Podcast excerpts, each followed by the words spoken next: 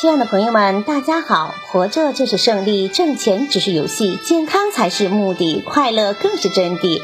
欢迎收听水晶姐姐讲故事。今天的故事名字叫《道济法师孝母》。南北朝时，有一位很有修行的高僧，道济法师。他常常在临城东边讲经，来去之间都要扛着一根扁担。扁担上有两个担子，一个担子里坐着他的母亲，一个担子里则摆着佛经佛像。道济法师奉养母亲非常尽孝，对母亲的生活体贴入微。母亲生病时，他日夜都守护在母亲身边，喂汤喂药，端屎端尿，衣不解带。这些事情，道济法师都亲自去做，绝对不让别人帮忙。有一次，一个人说。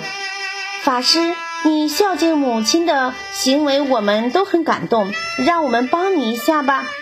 道济法师拒绝说：“这是我的母亲，理应由我来奉养啊！